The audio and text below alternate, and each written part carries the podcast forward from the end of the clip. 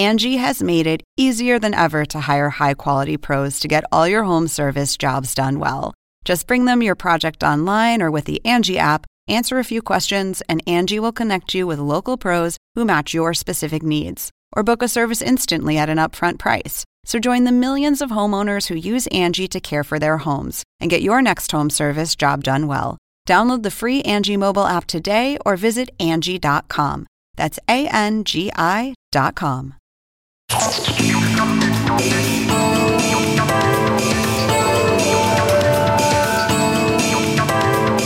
Hola, ¿qué tal? ¿Cómo les va? Soy Andrés Oppenheimer. Gracias por estar con nosotros. El expresidente de Argentina, Mauricio Macri, acaba de romper su silencio y sacar un libro titulado Primer Tiempo.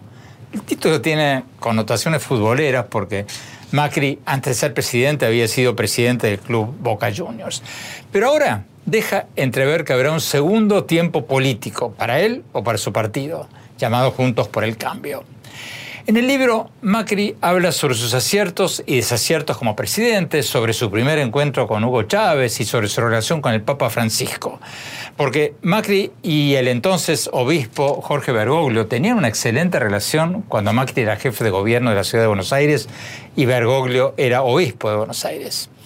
Pero bueno, después, cuando Macri subió a la presidencia, las cosas cambiaron y hubo percepciones entre muchos en Argentina de que el Papa se había aliado con la expresidenta y actual vicepresidenta Cristina Fernández de Kirchner y estaba torpedeando al gobierno de Macri. Hoy vamos a hablar con el expresidente Macri. Le vamos a preguntar sobre si considera que el Papa dio un giro hacia el populismo, cómo ve la crisis en Venezuela, qué está pasando en Bolivia y cómo ve el nuevo gobierno de Joe Biden en Estados Unidos. Vamos directamente a la entrevista. Expresidente Macri, muchas gracias por estar con nosotros. Empecemos con una pregunta muy pero muy simple. ¿Quién gobierna en Argentina? Porque aunque el presidente, todos lo sabemos, es Alberto Fernández, muchos medios argentinos dicen que quien realmente gobierna en Argentina es la actual vicepresidenta y expresidenta Cristina Fernández de Kirchner. ¿Quién gobierna en Argentina? Primero, Andrés, eh, la Argentina hoy está sin rumbo, el gobierno no tiene rumbo. Y la única que tiene agenda es la vicepresidenta, que es una agenda personal que claramente intenta alterar el funcionamiento institucional en el país. Justamente que espero que profundicemos frente a los debates que se están dando, el propio Biden lo planteó, que el mundo hoy se debate entre democracia y autocracia. Y acá es un caso, es un caso típico en el cual claramente se tiene una vicepresidenta en el ejercicio del poder, donde claramente ella es la que condiciona y maneja la agenda del gobierno, pero que lo único que está focalizado es en alterar el funcionamiento institucional del país. ¿Por qué? Porque tiene una agenda conflictiva judicial, producto del, del gobierno de su marido y los gobiernos de...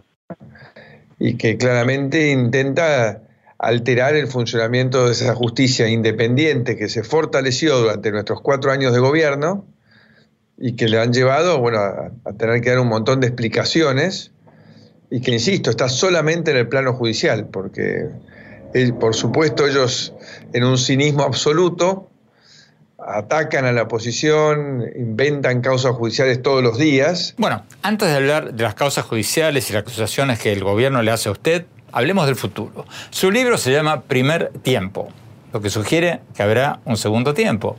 ¿Usted concretamente considera la posibilidad de volver a ser candidato presidencial en el 2023 o la descarta totalmente?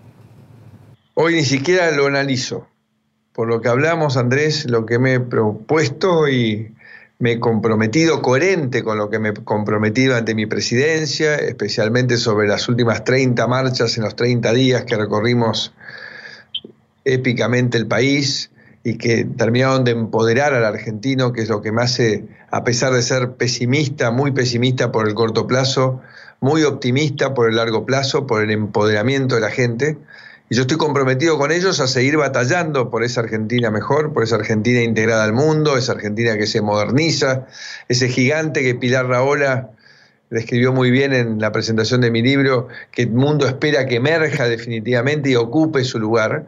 Y para eso es que estoy poniendo mi energía, en, en parar este atropello a las instituciones del país, parar este intento de autocracia diario que ejerce la vicepresidenta y a la vez ayudar a fortalecer la dirigencia política de Juntos por el Cambio, que hoy es la responsable, Andrés, de sostener la esperanza, de sostener que existe el día después, que no es verdad que haya que abandonar la Argentina, sino que la Argentina justo está en el momento bisagra de su historia, porque yo creo, Andrés, estoy cada vez más convencido que este es el último gobierno populista de nuestra historia. La Argentina tal vez uno de los países que primero entró a lidiar con el populismo, va a ser uno de los primeros en deshacerse definitivamente cuando otros están empezando a comenzar a lidiar con este problema. Entonces yo soy de los que cree que esta batalla, producto de que esta vez el populismo está mostrando todas sus falencias, está fracasando en la gestión diaria del país, en el país cada día hay algo más que no funciona, ellos están funcionando como un escuadrón de demolición, porque no solo no han arreglado las cosas que mi gobierno no pudo arreglar, sino que han desanudado, han empezado a hacer colapsar sí las cosas que funcionaban, empezando por la política exterior, y creo que en eso yo tengo que estar comprometido, en detener este nivel de agresión. Este año, ingeniero Macri, hay elecciones legislativas en Argentina y según algunas encuestas, la coalición gubernamental, o sea, la coalición del kirchnerismo y el albertismo, si podemos llamarlo así, quienes responden al presidente Alberto Fernández, tiene más apoyo que la oposición, aunque no mucho. ¿Usted cree que ustedes van a ganar las elecciones? Estoy convencido que vamos a ganar nosotros, juntos por el cambio y además con un fuerte crecimiento de todas las alternativas opositoras, porque creo en los argentinos y entiendo, en el libro lo expresé, entiendo el por qué hubo fuera del 41% que nos votó, muchísimos argentinos que sin ser fanáticos ideológicamente, seguidores de lo que predica el kirchnerismo y el populismo, que es, bueno, es la última versión, espero, del populismo, el kirchnerismo, que realmente creyeron que el rumbo que habíamos tomado era equivocado y que tal vez se tentaron con las propuestas del asado gratis, la heladera llena, y hoy están viendo que no, que no, hay asado, que no hay heladera llena, que hay una creciente destrucción del empleo, que el empleo es el eje de todo lo que nos tiene alrededor de lo cual tenemos que todos los que estamos comprometidos en política trabajar, y todo eso que no funciona está siendo un enorme y doloroso, muy doloroso, Andrés, aprendizaje para los argentinos, pero ese aprendizaje tal vez sean las bases definitivas para que ese prólogo de transformación que recorrimos entre el 15 y el 19 se consolide a partir del 23 en un proceso de 20 años de construcción sistemática, porque nada se va a construir de un día para el otro, nada se resuelve de un día para el otro, no hay magia, no hay atajos, Andrés, no hay magia ni atajos, lo que hay es trabajo, recuperando esa cultura del trabajo con la cual vinieron nuestros abuelos a, a la Argentina, el mío vino desde Italia, no sé el tuyo de dónde vino, y todos vinieron a trabajar y la Argentina les dio una oportunidad de trabajo. Y eso es lo que tenemos que reconectar, con humildad, con aprendizaje de, la experiencia 15-19, porque uno tiene que aprender de sus errores. Juntos por el Cambio va a volver a gobernar con un eje puesto en generar trabajo para los argentinos, creyendo que eso se logra integrándote al mundo, modernizándote, porque modernizarte es incluirte, y a la vez poniendo el Estado al servicio de la gente, llevando la modernización al Estado, dándole transparencia, que es lo que hicimos muy exitosamente en los cuatro años. Tenemos que ir a un corte. Cuando volvamos, vamos a preguntarle al expresidente Macri si se decepcionó del Papa Francisco. Y también vamos a preguntarle sobre Venezuela, Bolivia y varios otros temas. No se vayan, ya volvemos.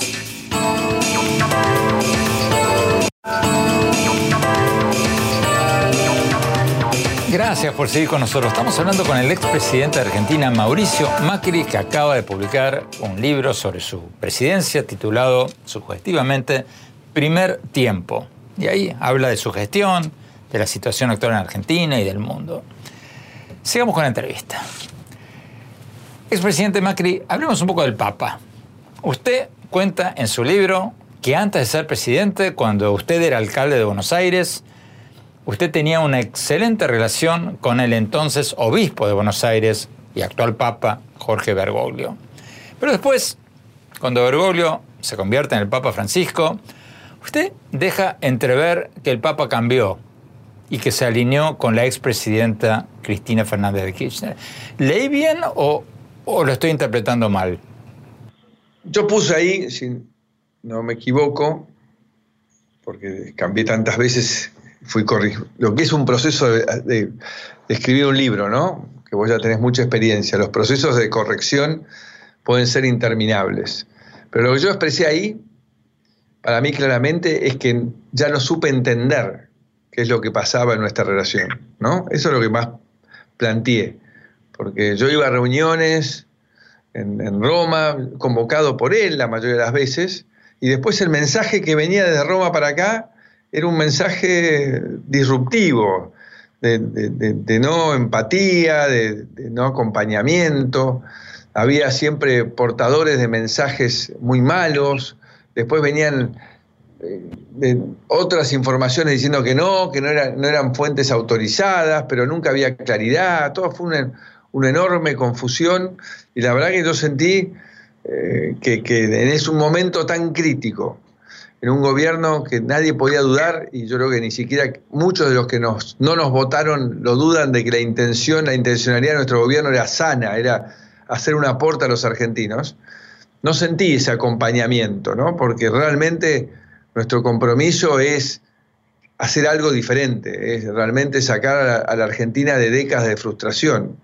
Y ese acompañamiento no lo sentimos, lamentablemente, claramente tal vez no represente a toda la iglesia, la iglesia en su mayoría yo siento que nos acompañó, pero sí en, a nivel de cúpula hubo, hubo mensajes que no, que no, que no apoyaron, que no, que, no, que no aportaron más que todo, que no aportaron. Conociéndolo bien, como usted lo conocía el Papa desde hace años, ¿por qué cambió el Papa? y que no sé si lo conozco tanto. Aparte yo creo que pongo en el libro que hay tres cosas que son imposibles de saber, ¿no? ¿Cuánto, cuánto dinero tienen los salesianos? Dicen que son siempre una congregación muy poderosa. ¿Cuántas monjas hay? ¿Y qué piensa un jesuita?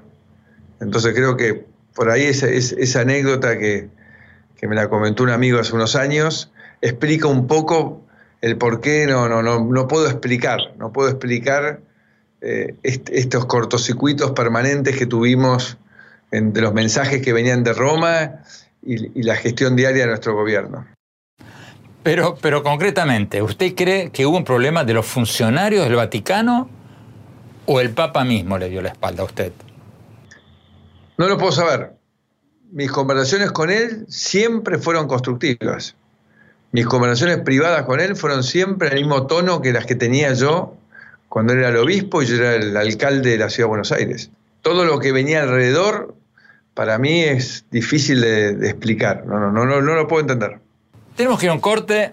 Cuando volvamos, vamos a preguntarle al expresidente Macri qué piensa de la reciente decisión del gobierno argentino de salirse del grupo de Lima, el grupo que busca restaurar la democracia en Venezuela. No se vayan, ya volvemos.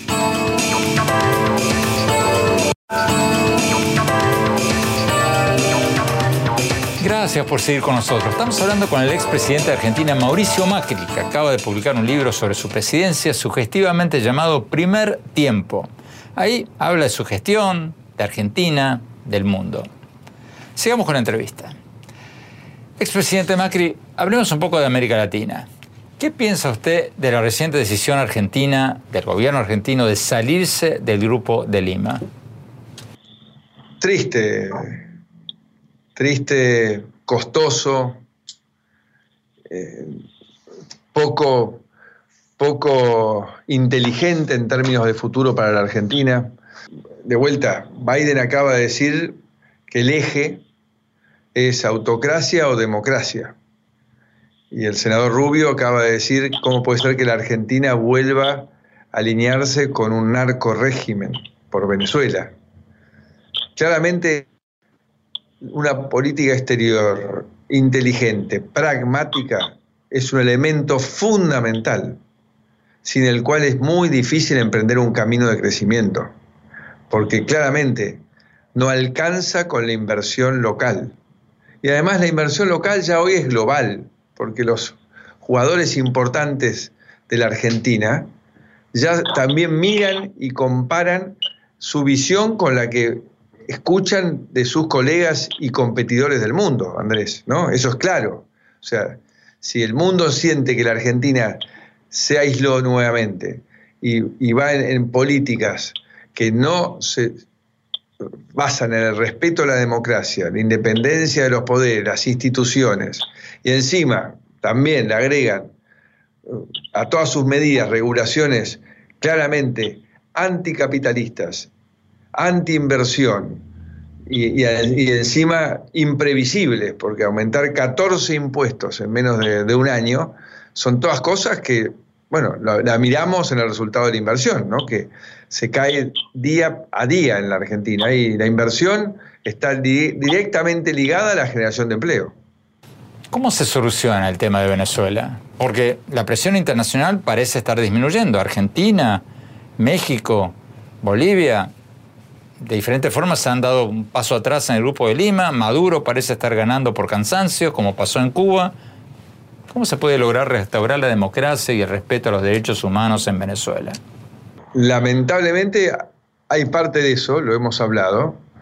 Recordá que yo me tocó a mí almorzar en el 2003 en un programa de televisión acá en Argentina con Chávez. Y ya en ese almuerzo tuve una discusión dura con él hasta que él de golpe tomó conciencia y dijo, yo no puedo como presidente estar discutiendo con usted que es un candidato a alcalde. Yo iba al almuerzo como candidato a alcalde. Y ya en ese momento Chávez había cometido atropellos gravísimos contra líderes de la oposición, había alterado el funcionamiento institucional, pero le llevó tiempo al mundo porque claramente en esa época, recordemos cuál era el precio del petróleo, Andrés, ¿no? Arriba de 140 dólares, con lo cual todo se veía de un color distinto. Y fue un proceso en el cual el mundo fue entendiendo que lo que estaba haciendo Chávez, más allá de su carisma personal, que obviamente él lo tenía, y su simpatía, no tenía que ver con el respeto de la democracia y los derechos humanos.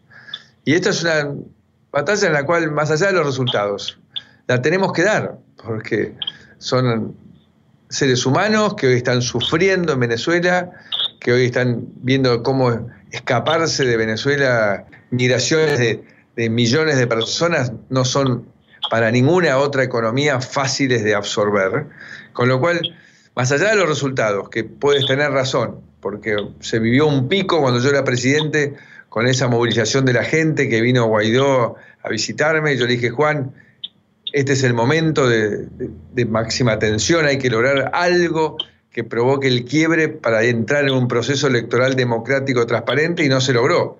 Pero hay que volver a lograr ese, pico, porque finalmente hoy hay más consenso en los países centrales, más allá del retroceso espantoso, inaceptable de la Argentina. En realidad hay muchos países centrales que antes no le prestaban atención y que hoy sí le están prestando atención. Hablemos de Bolivia. ¿Qué piensa del encarcelamiento de la expresidenta Áñez en Bolivia? Lo mismo que, se ha manifestado la OEA y lo mismo que se ha, expresado hoy el gobierno americano.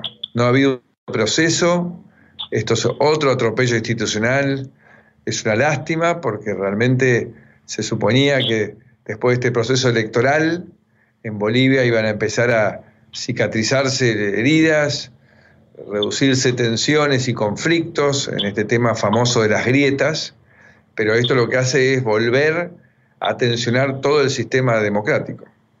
Tenemos que ir a un corte. Cuando volvamos, vamos a preguntarle al expresidente Macri sobre la guerra de influencias entre Estados Unidos y China en América Latina y sobre las acusaciones del actual gobierno argentino en su contra. No se vayan, ya volvemos.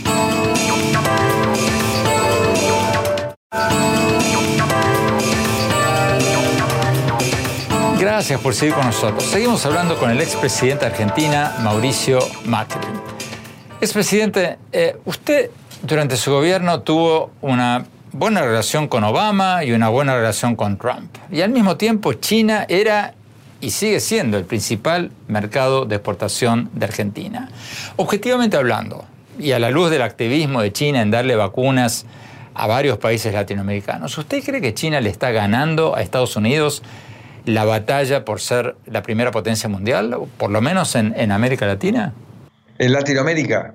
No, yo pienso que Yo pienso que Pfizer ha, tenido una presencia muy importante en el, proceso de vacunar en Latinoamérica. Y en el caso argentino, digamos, no es un buen caso porque también han tenido una poco feliz política para abastecerse de vacunas. Y aún China que les ha dado, les ha dado una cantidad muy baja comparando con otros países a los cuales China le ha provisto las vacunas, ¿no? Entonces, creo que en el día a día, Brasil, por ejemplo, va por una gran compra a Pfizer también, Chile lo mismo, combina las dos. Entonces creo que ha sido un proceso combinado, combinado, donde China ha mostrado de vuelta una capacidad de reacción tecnológica en cantidad y en tiempo muy importante, y en su región me supongo que debe estar sacando ventaja geopolítica de, su capacidad de producir vacunas. ¿Cómo ve usted al gobierno de Joe Biden ahora que ya van casi tres meses del nuevo gobierno de Biden en el poder? Lo veo marcando mensajes contundentes, ¿no? Frente a lo que muchos pensaban, que venía una cosa mucho más soft. Me parece que esta versión del gobierno demócrata está marcando agenda en forma importante y que además creo que lo que necesita el mundo y que ha sido muy responsable del desmanejo de esta pandemia es de vuelta mesas de multilateralismo funcionando activamente. Necesitamos un G7 que vuelva a tener protagonismo, un G20 que tenga protagonismo, que se coordinen políticas. Este nivel de disfuncionalidad ha sido muy perjudicial frente a la pandemia. No ha habido una estrategia común y, la crisis y los miedos han avasallado a los distintos gobiernos y han generado muchas políticas erráticas en el manejo de la pandemia. Entonces creo que va a venirle bien al mundo volver a, recrear espacios de diálogo y de coordinación. Tenemos que ir a un corte. Cuando volvamos, vamos a preguntarle al expresidente Macri sobre las acusaciones del actual gobierno contra él y sobre quién cree él que va a ser el candidato oficialista del gobierno en el 2023. No se vayan, ya volvemos.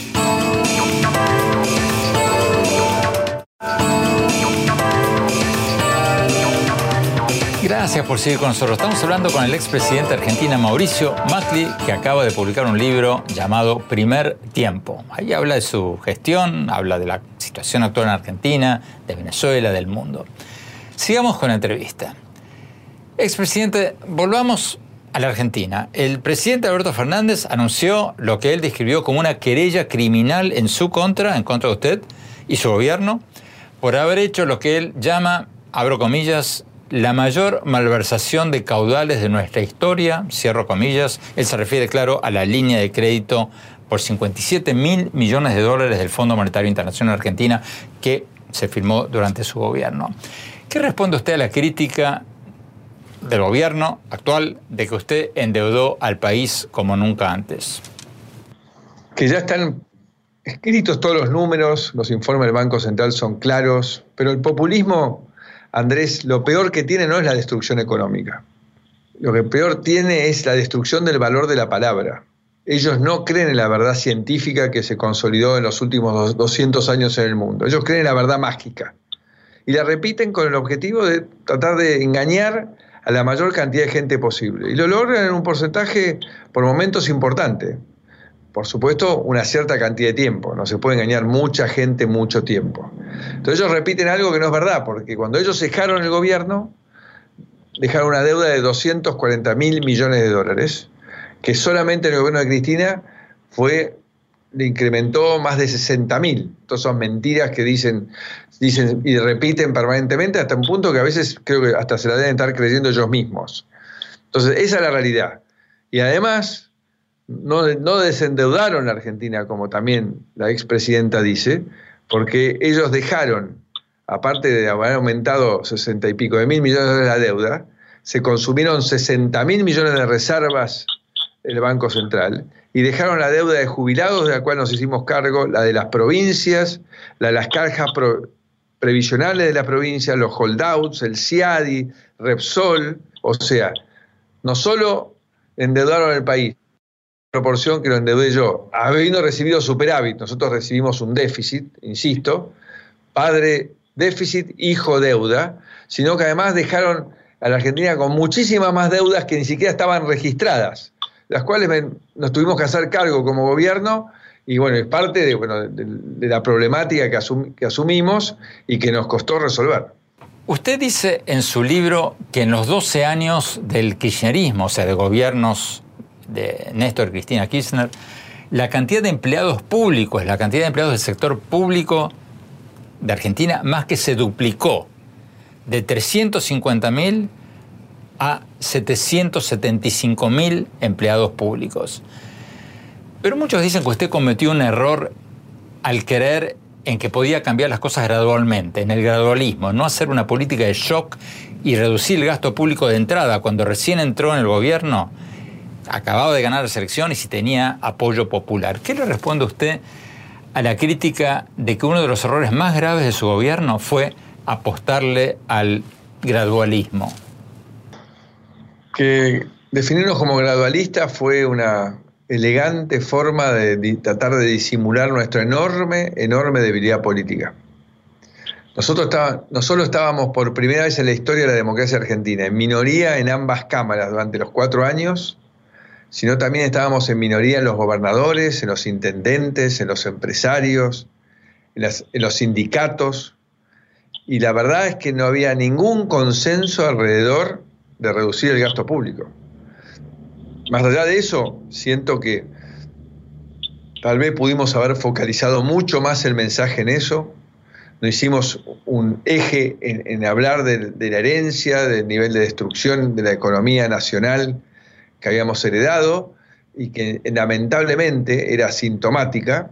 Un economista nuestro, Luciano Laspina, dice que nos dejaron el avión en vuelo, pero sin combustible. Entonces era muy difícil explicarle a los pasajeros que en realidad estábamos en una crisis, aunque ellos dicen que estábamos volando.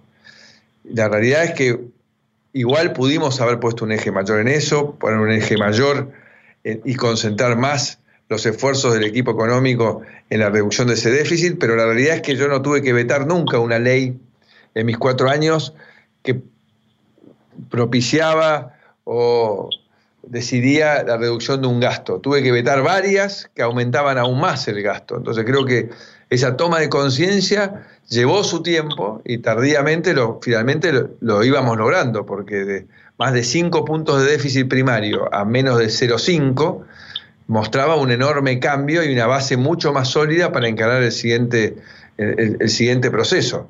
Lamentablemente, el actual gobierno volvió al déficit más grande en más de 20 años. Y eso claramente son costos que estamos empezando a pagar con una aceleración del proceso inflacionario. El gobierno actual también lo acusa a usted de haber aparecido en los Panama Papers como directivo de una sociedad de Bahamas. ¿Usted tiene miedo que el gobierno trate de meterlo preso? Están haciendo todo lo imposible con más de 200 denuncias para tratar de, igualar posiciones. ¿no? no hay mejor manera de ocultar un elefante en la calle Florida que llenarlo de elefantes. Este es un poco lo que se persigue. Los Panama Papers demostrando mi apego a la institucionalidad, yo contesté como un ciudadano más, ya siendo presidente, y quedó claro que no, no tenía nada que ver con lo que decían que era una denuncia falsa y la justicia lo cerró. Y en el correo, claramente, es una persecución que inició Néstor Kirchner contra y, y mi familia ya hace casi 20 años. Es un extraño caso porque ellos me acusan o acusan a mi familia de vaciamiento y el que vació el correo es el Estado Nacional, que se le robó, le robó los activos. En este caso, el Estado Nacional, gobernando Néstor Kirchner, le sacó la concesión y le robó la fábrica y las máquinas que había construido para dar servicio de paquetería, que recién en ese momento comenzaba, ¿no? Esto que estamos viendo ahora con Mercado Libre o Amazon, que crece segundo a segundo.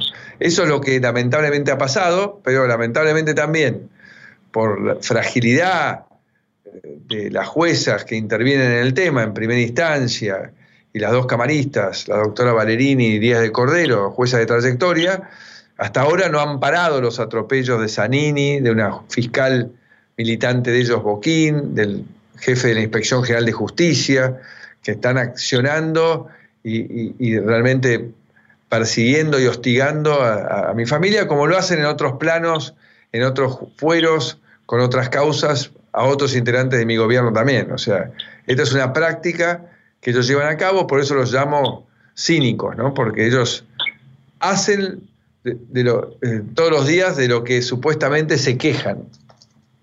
Finalmente, presidente, volviendo a las elecciones presidenciales del 2023, ¿usted cree que el actual presidente Alberto Fernández va a volver a postularse? Y, si no, ¿quién? No tengo idea. Son, la verdad, Andrés, son especulaciones para la Argentina el 23 con la crisis económica que está recorriendo, con el desmanejo de la pandemia, con los ataques al sistema institucional.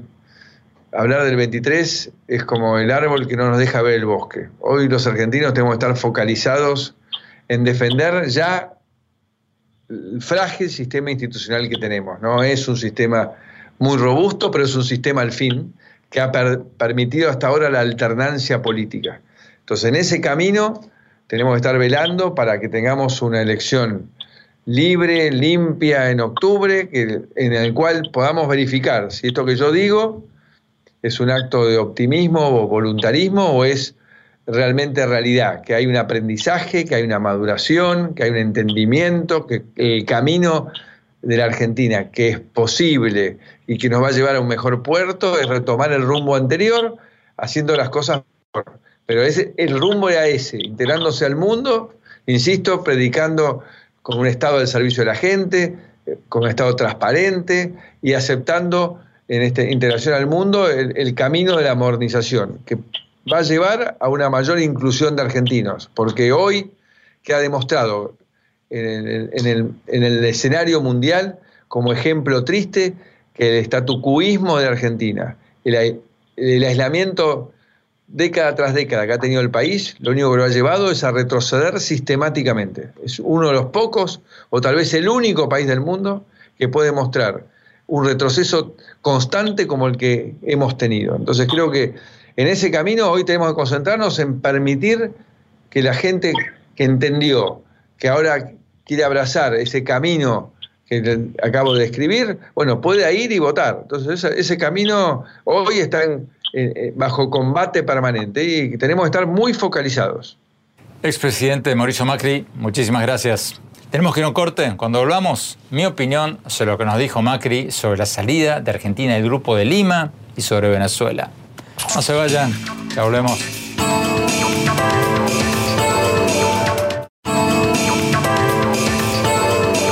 Gracias por seguir con nosotros. Mi opinión sobre lo que nos dijo en la entrevista de hoy el expresidente de Argentina, Mauricio Macri. A mí me llamó la atención su respuesta cuando le pregunté qué opinaba sobre la reciente decisión del gobierno argentino de salirse del Grupo de Lima, el grupo de países latinoamericanos que buscan presionar a Venezuela para que permita elecciones libres para restaurar la democracia ahí en ese país.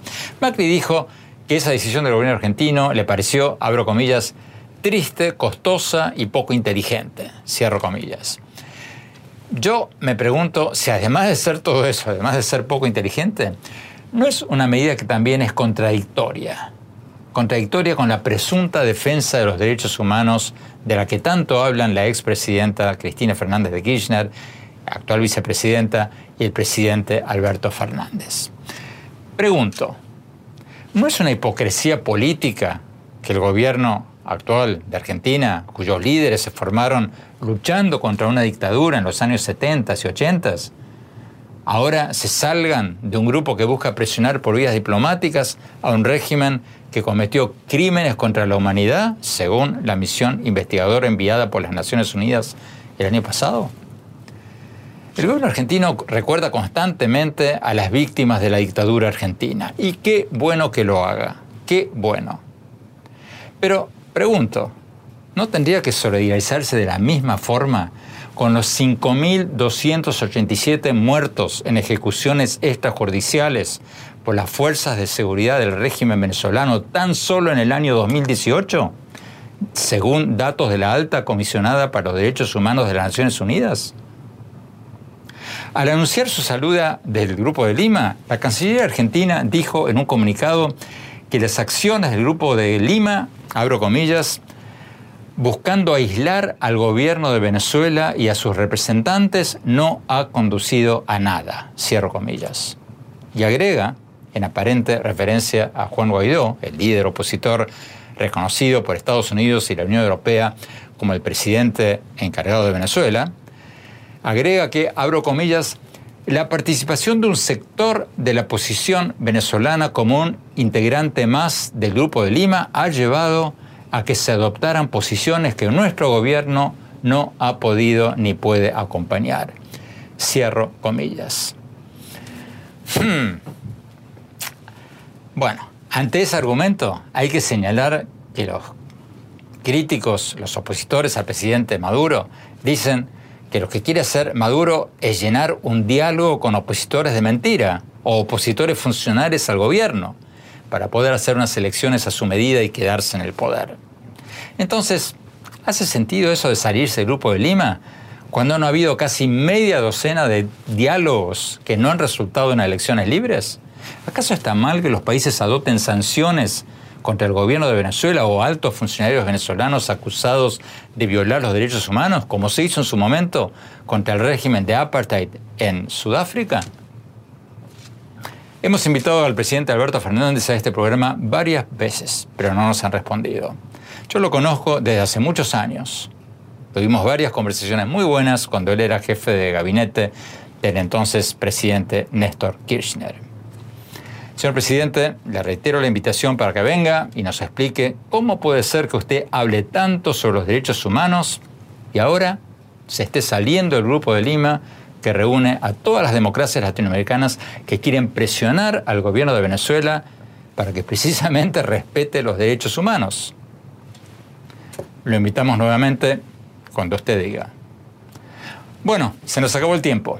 Los invito a visitar mi blog sobre política, economía, tecnología, innovación y educación en la página web andresopenheimer.com Ahí van a poder ver mi reciente entrevista con Bill Gates y mis artículos del Miami Herald y nuestros más recientes programas de televisión.